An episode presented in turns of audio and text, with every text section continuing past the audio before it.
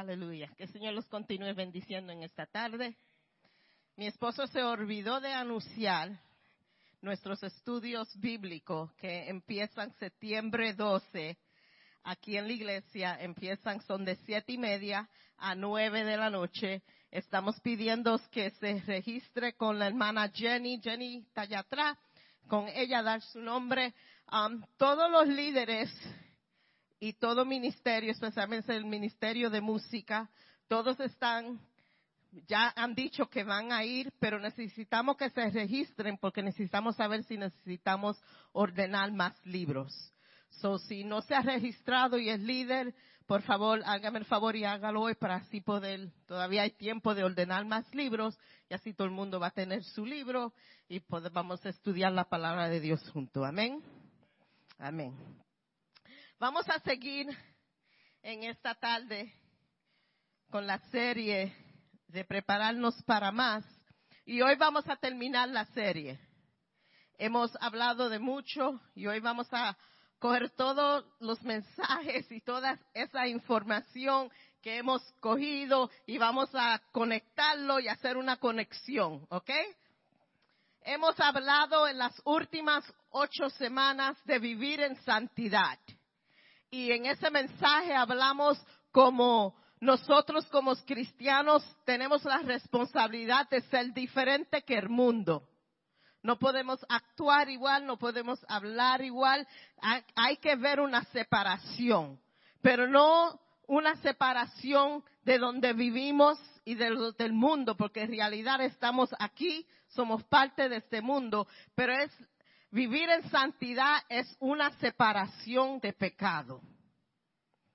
eso es la separación que requiere cuando vivimos en santidad. También hablamos de administración, administración de nuestro tiempo hacia Dios, que tenemos que sacar tiempo personal para orar y para leer la escritura. Si usted cree que va a andar en victoria en este camino, con solamente venir aquí el domingo, está bien equivocado. Porque el domingo no es suficiente para confrontar los ataques que nos esperan allá afuera, en el trabajo, en la escuela, con nuestras amistades. So, si nosotros no nos ponemos sacar tiempo personal para leer la palabra de Dios y para orar, nuestro crecimiento como que se pasma. Vamos a decirlo así, ¿verdad? hablamos de nuestra administración financiera, que nuestro deber como cristiano es traer el diezmo a la iglesia. Y esa palabra, traer el diezmo, cambió mi forma de pensar porque yo siempre he oído dar el diezmo al Señor. Pero cuando predicó mi esposo, él dijo, tenemos que traer el diezmo. Como que se siente más like it's something que sale de uno, traerlo hacia el templo de Dios. También hablamos de que estamos en este mundo, pero no somos de este mundo. Y lo que se me quedó de ese mensaje es, ¿de dónde es tu acento? ¿Qué es tu acento espiritual? ¿Es moldeado como el mundo o es acuerdo de la palabra de Dios? También hablamos de seguir adelante, olvidar las cosas malas que no han pasado, cambiar el patrón de nuestra vida, romper el, el, el, el ciclo de nuestra vida, que a veces nos encontramos, estamos seis años en victoria y nos encontramos otra vez donde empezamos con el mismo problema. Y después tenemos como que empezar otra vez de nuevo. Y eh, predicamos que tenemos que romper cómo reaccionamos a los problemas que vengan en nuestras vidas. Si tú estás pasando por lo mismo siempre, tiene que ser algo diferente. Por lo que, por lo que, porque lo que está haciendo obviamente no está trabajando. So, tenemos que cambiar nuestro modo de bregar con esa situación en nuestra vida. y no dejar que nuestro pasado determine lo que nosotros vamos a hacer. Porque si seguimos pensando en, ah, yo no soy perfecto, yo hice esto en mi pasado, mi pasado esto, nunca jamás vamos a llegar adelante. So tenemos que olvidar el pasado y aprender del pasado. Porque muchas veces no aprendemos. No aprendemos. Sabemos los donde somos débiles. Sabemos que por ahí es que el diablo nos va a atacar. Pero no aprendemos cómo en esa área de nuestra vida pelear. Eso tenemos que aprender. Y puede hablar de cómo que nosotros personalmente nos podemos preparar para más.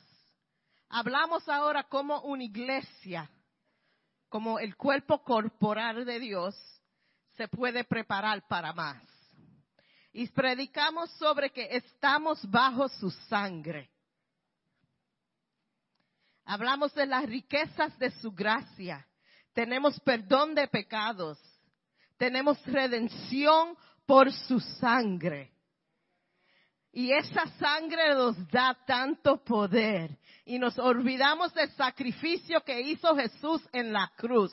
Y entonces vivimos una vida cristiana sin poder. Porque si miramos hacia la cruz y, nos recordamos de ese sacrificio, sabemos que por ese sacrificio y el derramamiento de sangre tenemos poder sobre la tentación, sobre la enfermedad, sobre la prueba. No que no van a venir, porque van a venir, pero sabemos que por ese sacrificio en la cruz del Calvario vivimos una vida con poder.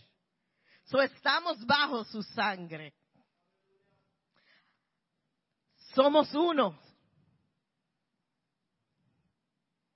Muchos miembros con diferentes funciones, pero un cuerpo. Todos trabajando para alcanzar la misma meta. Todos juntos. Todos somos diferentes, otros más feos que el otro. No todo el mundo puede ser lindo. Me tiro yo a mí la linda, ¿verdad? Pero todos estamos juntos en esta batalla. Todos caminando a la misma meta. No hay división. Lo que yo hago, lo que hace Jackie, lo que hace Nadia, porque yo soy pastora, no cancela lo que otra persona haga. Aunque si tú eres la cabeza, nosotros no somos la cabeza, eso no se hagan de papel de cabeza, porque aquí nadie es cabeza. La cabeza aquí es Jesús. Si usted se cree que es cabeza, está bien equivocado. So, saque eso de su mente. Ustedes son dedos, manos, pies. Y eso es nuestra función en este cuerpo. Como el cuerpo de nosotros no funciona bien si un dedo del pie se rompe, ¿verdad, Jackie? No funcionamos, funcionamos bien. Jackie predicó de ese dedo ese día, de somos unos. También se predicó de somos responsables. Nuestra función debe ser como personas que ayudan a restaurar el pecador no ser piedra de tropiezo, de corregir con amor y no juzgarnos unos al otro. Somos responsables. Si yo te veo sufriendo, mi responsabilidad es orar por ti y ayudarte para seguir juntos. Si estás herido, nuestra responsabilidad como cuerpo de Dios, si tenemos que cargar al herido, cargamos al herido y seguimos en esta, en esta, en este caminar hasta llegar a la meta. No man left behind. También predicamos de nadie sufre solo. Y eso fue la semana pasada. Y mi esposo dio un, un ejemplo bien bello con las ovejas en, el, en la finca de papi y eso para mí, cuando papi me lo estaba diciendo, todo el mundo estaba aquí la semana pasada. sino para decir la historia otra vez. No hay nadie que no estuvo aquí la semana pasada. ¿No estuvieron? Ah, solo le voy a decir la historia, porque a mí me encantó esa historia. Mira, ¿lo ve? El Señor trabaja por senderos misteriosos. Porque cuando papi dijo esa historia, nosotros nos empezamos a pelear. Yo le dije a Bert que yo tengo derecho a esa historia porque él es mi papá. Y es deber, como es mi papá, es mi deber de decir la historia. Pero él dice, pero es que eso pega mejor con lo que yo voy a predicar. Y yo le dije, bueno, porque te amo, te doy, la, te doy el derecho de decir la historia. Pero el Señor me ha redimido y ahora yo puedo decir la historia también. Amén. Tengo que beber agua, espérate, para decir la historia. Papi tiene como 28 ovejas. Y vimos en vivo lo que dice la palabra de Dios, que las ovejas conocen la voz de su pastor. Si estábamos en el balcón, mi esposo y yo, hablando, las ovejas ni caso nos hacían. No hacía papi abrir la puerta del balcón y decir, Ali, y las ovejas, seguida, y corriendo del bosque para, para abajo. Yo le pregunté a papi, bueno papi, en la tormenta María, que atacó a, Puerto Rico, fue desastre. ¿Dónde se metieron esas ovejas? Esas ovejas? Porque él, no perdió ni una. Y él me dijo, bueno, lo que pasó fue cuando empezaron, cuando la tormenta iba a venir, las ovejas todas se pusieron juntas. Hicieron como un círculo, las pequeñas en el medio, en el centro, después las más débiles y la más grande y la más fuerte estaban a la parte afuera, alrededor. Se ponieron bien juntitas que no se podía distinguir, distinguir cuál era cuál. Entonces ellas metían su cabeza para abajo, solamente lo que se veía era como una bola de algodón. Y cuando empezó la tormenta, ellas ahí no se movieron, ni una oveja se movió. No importaba cuánto de tiempo duró la tormenta, el viento, la lluvia, ellas se quedaron ahí juntitas. Mi papá dijo que entre medio de la tormenta hubo una pausa como de 20 minutos. Y él abrió la puerta para ver lo que había pasado durante la tormenta. Pero se dio de cuenta que las ovejas no se movieron de su posición. Se quedaron en su posición. Papi mirando y empieza a oír otra vez el ruido del viento viniendo de la otra dirección. So papi se mete para atrás, las ovejas nunca se habían movido, so no tenía que ajustar nada. Y pasaron otra vez esa tormenta. Cuando terminó la tormenta, mi papá dice, si tú ves esto, no lo crees. La lana de las ovejas quedó limpiecita, limpiecita, limpiecita por toda la lluvia y todo el viento. Él dijo, yo nunca la he visto tan limpia como la vi después de la tormenta. Nadie sufre solo. Porque si somos como esas ovejas y en el medio de la tormenta, en vez de decir, este está triste, este está así, este está así, yo me voy para acá porque no quiero que se me pegue eso. En vez de decir eso, decir, él está débil ahora, ella está débil ahora. Lo que necesitamos hacer como pueblos de Dios, como iglesia de Dios, es apoyarnos unos al otro. Y aunque esté el débil y la tormenta venga, si estamos juntos sufriendo esta tormenta, podemos ayudar al débil.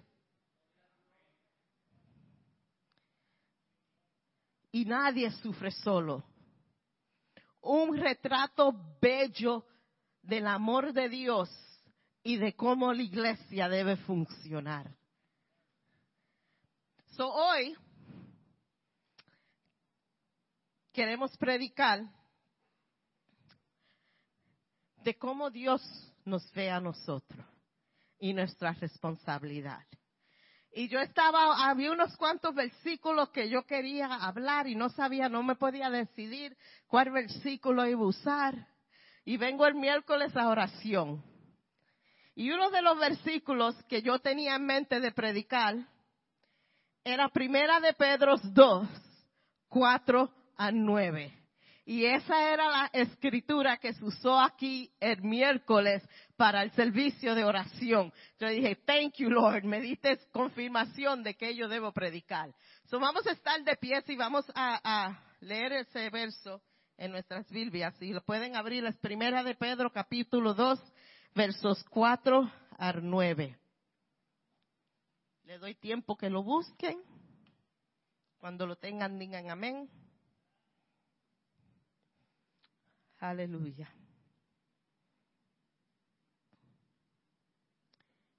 Amén. ¿Están ahí conmigo? Amén.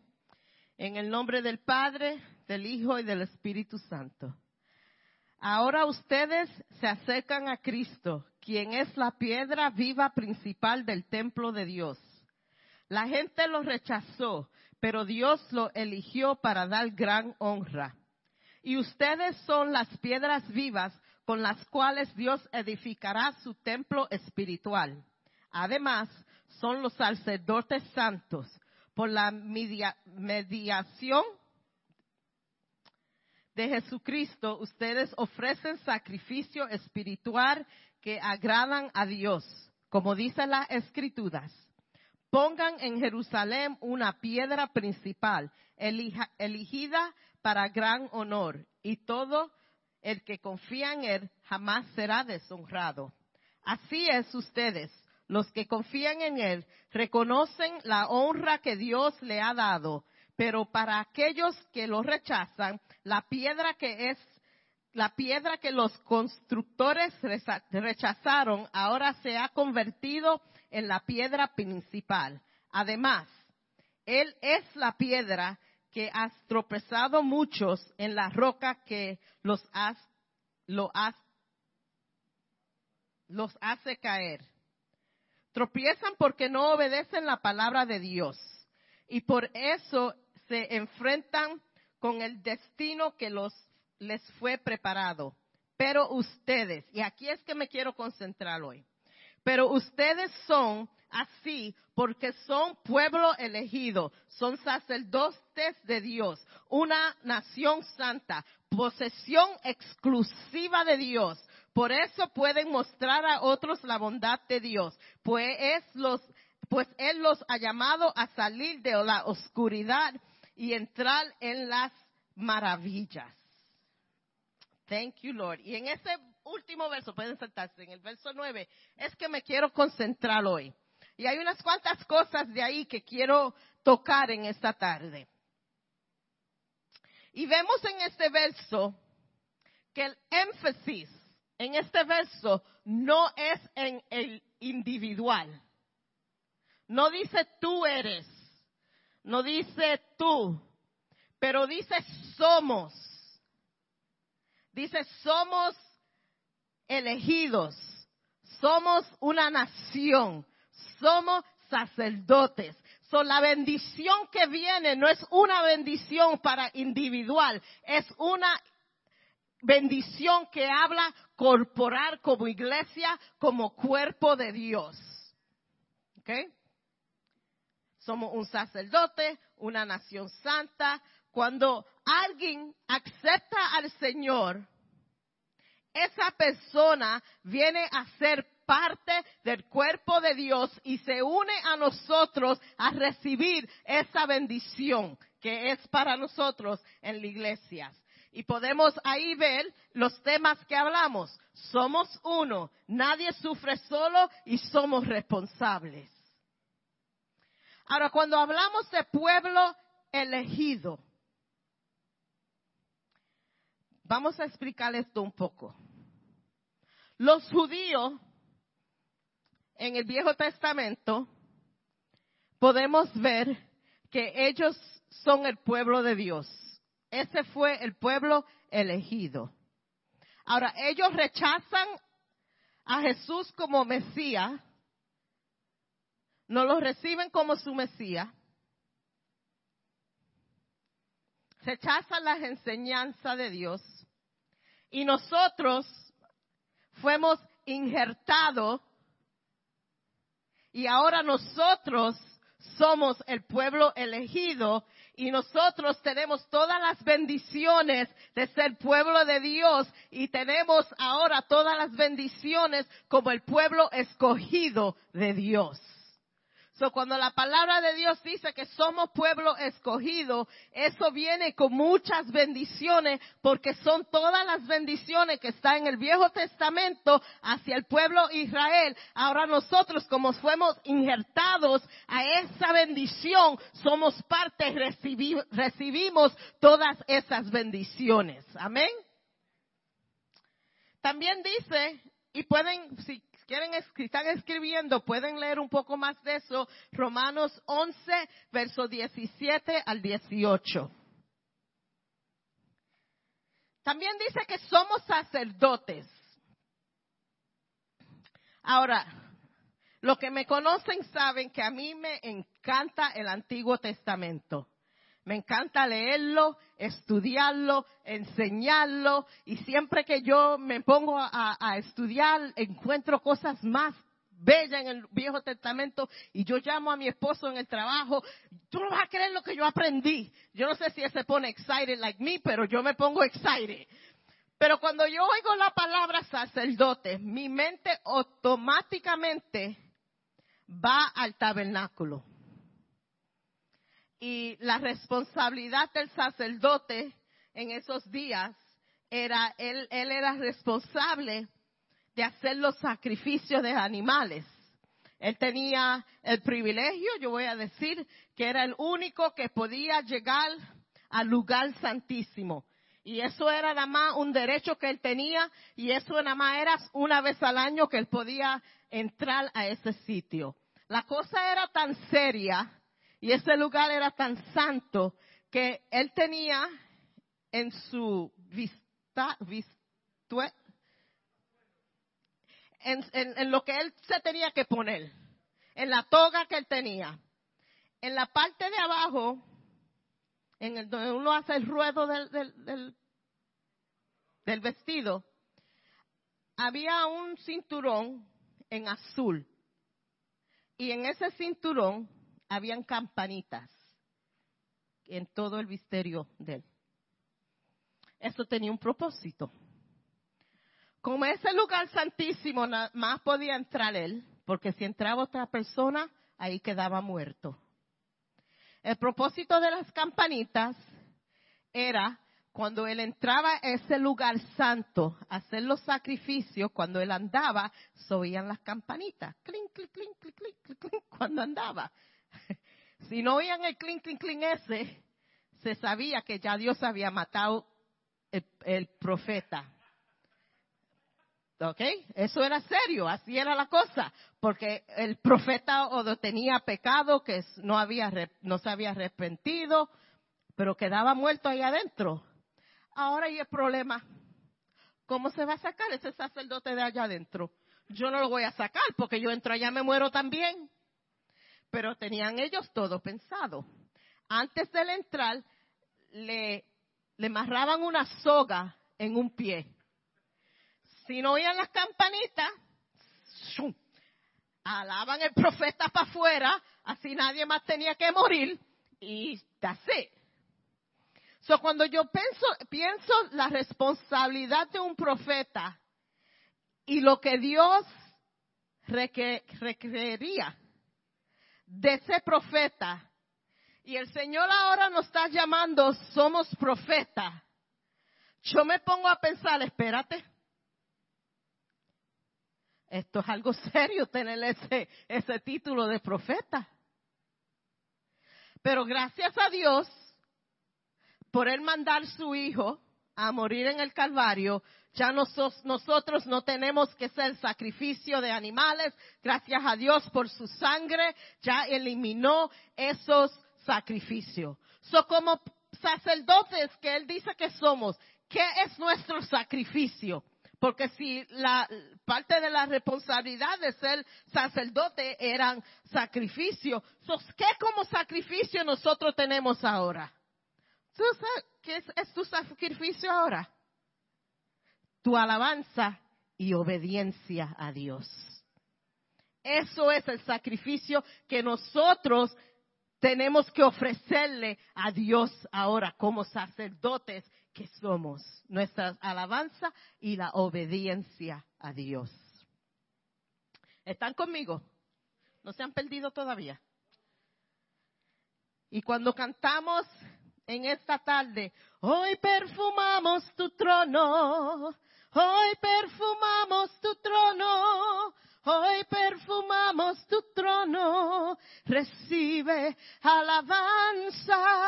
Ustedes saben que uno de los sacrificios que hacían los sacerdotes era una ofrenda de olor suave que llegaba al trono de Dios al cielo. Y cuando él olía ese olor que del sacrificio, él respondía a su pueblo. So, nuestra alabanza hoy debe ser una ofrenda, un sacrificio que sea de olor suave, que llene al trono de Dios. Y cuando esa ofrenda y ese sacrificio llega al trono de Dios, espera una respuesta, porque Dios va a responder. Cantamos, a veces cantamos esos coritos y no sabemos el fundamento de lo que estamos cantando. No sabemos que lo que estamos cantando es algo profético, que en el Viejo Testamento fue algo que se practicaba. Y cuando cantamos eso ahora, cuando cante eso la próxima vez, le va a tener más sentido porque va a saber que eso es un sacrificio de alabanza y es una ofrenda de olor suave al trono de Dios. También dice que somos una nación santa. El nuevo pacto de Dios nos incluye a nosotros. La descripción del creyente como nación santa refuerza el concepto de obediencia y santificación. Predicamos de vivir en santidad. Si somos una nación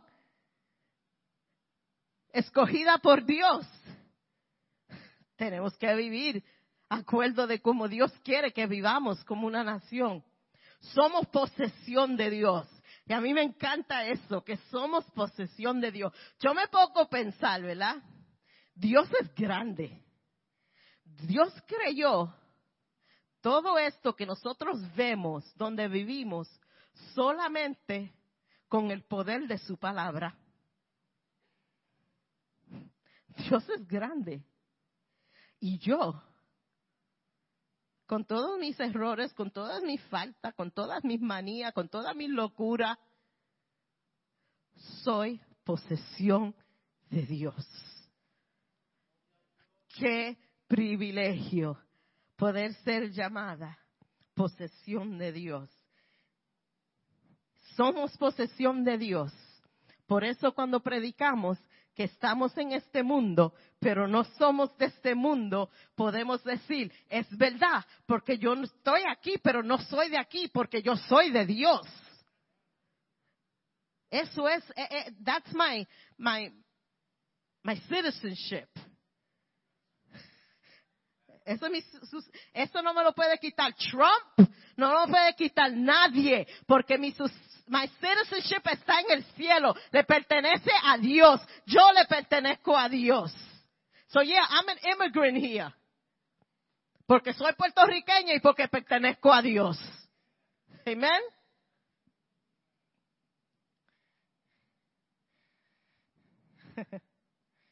y eso lo pueden encontrar en Efesios 5, 8 al 11 y Primera de Corintios 6, 15 al 17. And I'm opening a bottle that's already opened.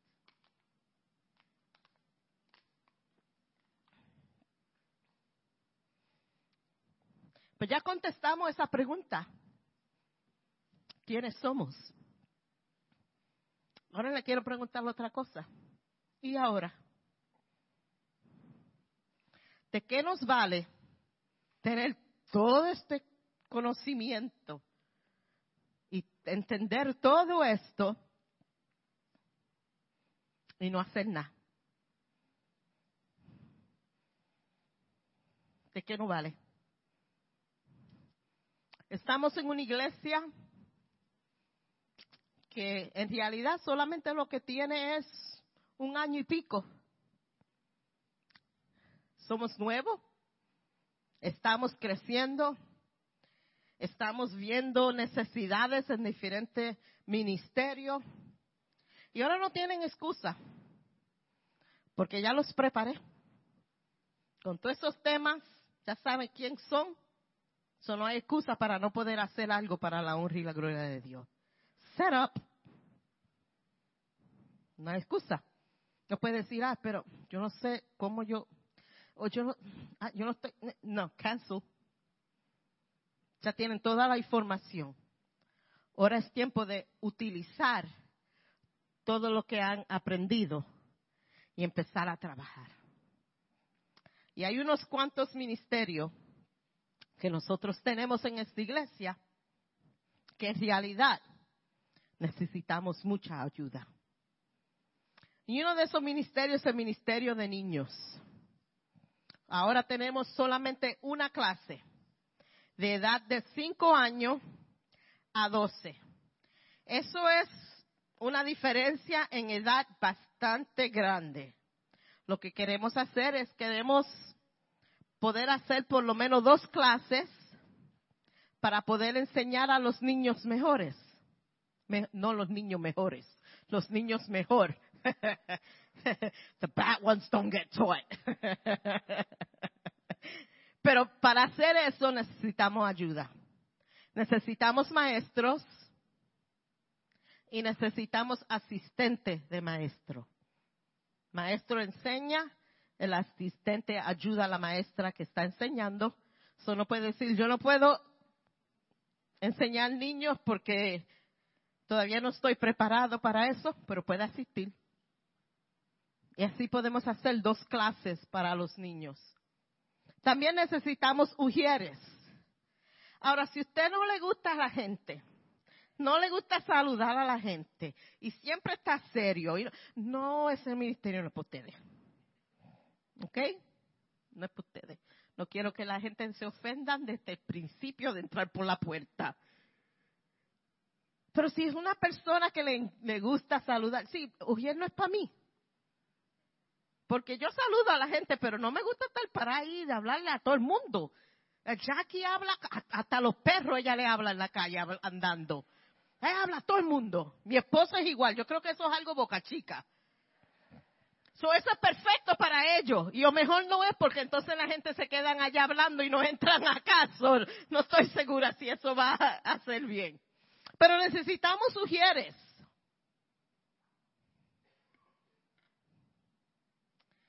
Necesitamos ayuda en el ministerio de hospitalidad. ¿Qué es ese ministerio? Es el ministerio que va a visitar los enfermos en el hospital. Ese es el ministerio si hay una funeraria, ellos representan al pastor, los pastores, cuando no podemos ir. Ellos son lo que si una persona está enferma y no puede limpiar su casa, ese ministerio es disponible a hacer eso. Si están una, algunos hermanos que han tenido cirugía, y no pueden cocinar, ese ministerio encuentra gente entre la congregación que le puedan llevar una comida o llamar un restaurante que le lleven una comida. Ese ministerio de hospitalidad también ayuda en la merienda después del culto. Ellos ayudan a poner todo en orden allá atrás. También tenemos el ministerio de limpieza en la iglesia. Este sitio es grande si nunca han ido a la parte de atrás, vayan hoy vean, vean qué grande es allá atrás. Necesitamos ayuda en la limpieza. Antes de este culto el domingo, los domingos, para que ustedes puedan sentarse aquí y esté todo limpio, hay que limpiar, hay que chequear los baños. Hay mucho que hacer. Después del culto tenemos que hacer. La basura mágicamente no se recoge. Hay gente que tiene que recoger esa basura y botarla. So, ese ministerio necesita ayuda. Por ahora, el único que lo está haciendo es Will. Y es imposible que una persona limpie todo este lugar. Y, él lo, ah, y lo está haciendo. No sé cómo, pero lo está haciendo y lo está haciendo bien. Y de aquí enfrente te digo, gracias por tu esfuerzo. Pero él necesita ayuda. No es, no, no para mí, it's justifiable que en una congregación que hay tanta gente que nada más haya una persona limpiando. Y algunos no, nos, no les gusta la limpieza. Pero limpieza puede ser recoger el vaso que tú dejas. Nadia, de té o de café o hacer cualquier cosita. También necesitamos ayuda en el ministerio de audiovisual. I am not translating that. ¿Qué es audiovisual? Sonido y visual. ¿Eso así se dice? Ok. Tú todo esto aquí y las palabras cuando nosotros estamos cantando. Eso no aparece ahí por magic. magic. Está nuestra hermana Vicky allá atrás en la computadora haciendo eso y cuando no está ella está Jackie el sonido para que yo pueda hablar y me suene bien y cuando cante que suene bien. Y los músicos, eso es, está Eli, está Jimmy, está Sam. Y también está lo que para estar en vivo en el internet hay una persona corriendo eso. Pero qué lindo para todos estos ministerios. Qué lindo si toda persona solamente tenían que servir una vez al mes. Y podían estar aquí los restos de los domingos pudiendo oír su palabra y gozarse en el servicio porque hay tantas gentes ayudando. Y es triste decir que eso no es lo que tenemos ahora. A veces tenemos gentes que están sirviendo tres semanas corridas y yo, mi esposo y yo le hemos dicho, si no hay ayuda, tenemos que cancelar un domingo de, clase de niños, porque no, yo soy bien, yo creo que tú no puedes dar de donde no has recibido. Y si no estás aquí recibiendo, ¿qué es lo que tú vas a dar? Eso no es justo que hagamos esto. En esta tarde vamos a tener la Santa Cena. Y como ven aquí al frente, hay una mesa, hay papeles, hay plumas. Cada papel que está ahí es uno de los ministerios de que yo he hablado en esta tarde. Y en esta tarde yo quiero que usted mismo se pregunte, ¿dónde yo voy a servir? ¿En qué ministerio voy a servir en esta tarde? ¿Qué decisión voy a tomar para servir en una área que se necesita ayuda en esta iglesia? Y coja un tempito y, empiece a orar y pídele a Dios, Señor, ¿dónde es que tú quieres que yo empiece a hacer algo para ti? que yo empiece a trabajar para tu honra y para tu gloria. Y si algunos ya sabemos, algunos ya saben en dónde pueden ayudar, en qué ministerio puede ayudar. Y si ya tú sabes, yo quiero que tú pase, ponga tu nombre y la información que se le esté pidiendo ahí tome la Santa Cena y vaya a su asiento. Y si todavía no ha decidido o ya usted está trabajando en un ministerio, quiero que ore que el Señor le dé fuerza a otro y ayude a otro a cometerse, comprometerse a un ministerio.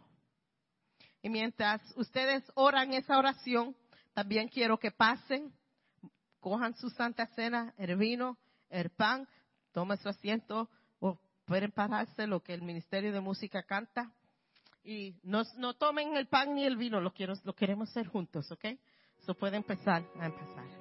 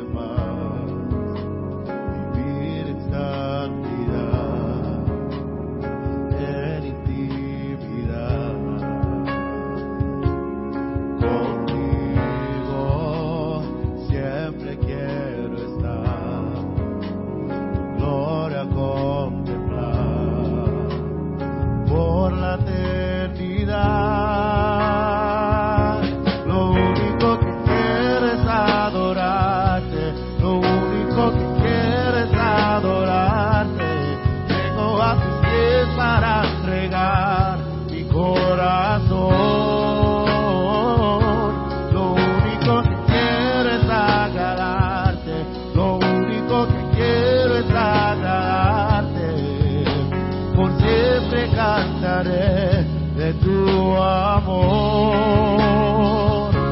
Lo único que quiero es adorarte, lo único que quiero es adorarte, vengo a tus pies para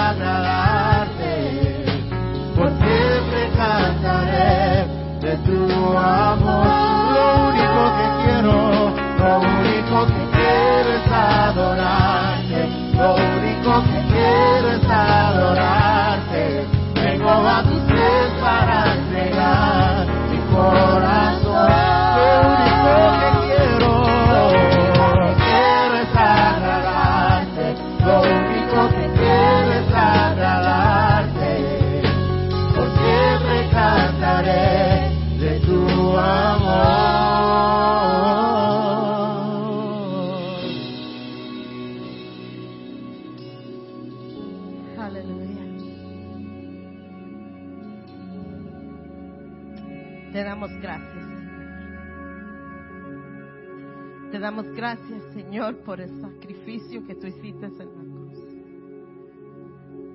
Te damos gracias, Señor, porque hoy estamos aquí por ese sacrificio. Y en esta tarde, con honor y con gracia y con un espíritu de alabanza, recordamos ese sacrificio. Y tomamos el pan y te damos gracias.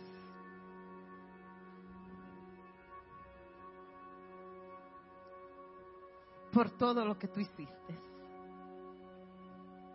Tomen el pan.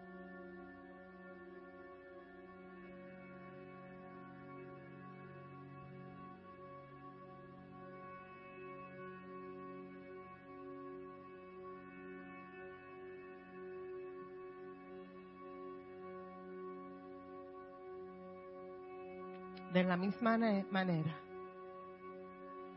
tomamos el vino que representa tu sangre. Sangre que abrió camino para nosotros. Sangre que nos dio perdón. Sangre que nos da poder. Y te damos gracias. Tomen el vino.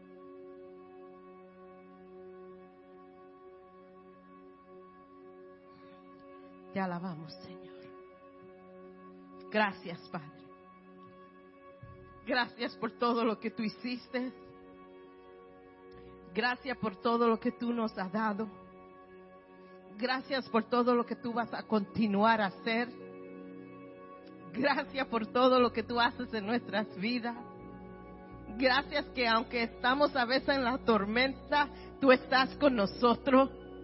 Gracias por el poder de la sangre que podemos proclamarla. Gracias Señor, te damos por recordarnos quién somos en ti. Que no somos cualquiera, que somos elegidos por ti. Somos tu propiedad. Y te damos gracias, Señor. Ayúdanos, Señor andar acuerdo de tu palabra, andar como una nación santa escogida por ti, Señor. Y te damos gracias, Señor. Y te alabamos en esta tarde. Glorificamos tu nombre, porque tú eres digno de ser alabado. Tú eres digno de recibir toda honra. Tú eres digno de recibir toda gloria. Tú eres digno de recibir todo poder. Y sabemos, Señor, que tú eres digno. Y te exaltamos en esta tarde. Te damos gloria, te damos honra. Alabamos tu nombre. Te ofrecemos una ofrenda de olor suave con nuestras alabanzas en esta tarde. Te rendimos, Señor, a ti todo lo que es tuyo. Y te damos gracias por tu palabra. Te damos gracias por hablarnos. Aleluya. Thank you, Jesus. Gracias, Señor. Aleluya. Te doy gracias, Señor, por cada persona que está aquí. Por cada persona que escribió su nombre. Te pedimos que tú los bendiga, que tú los ayude. Te damos gracias por cada persona aquí que hace cualquier cosa que nosotros le pedimos que haga. Y te damos gracias por eso, Señor. Aleluya. Si usted escribió su nombre en esos papeles, del fondo de mi corazón, te doy mil gracias.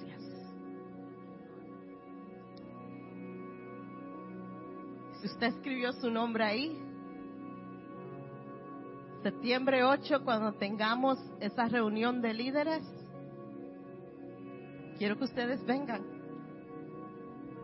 y sean parte de esa reunión. Si no pueden ir, no quiere decir que tiene que sacar su nombre de la lista. Eso no es lo que estoy diciendo. Pero yo creo que eso va a ser un tiempo que usted puede aprender un poco más.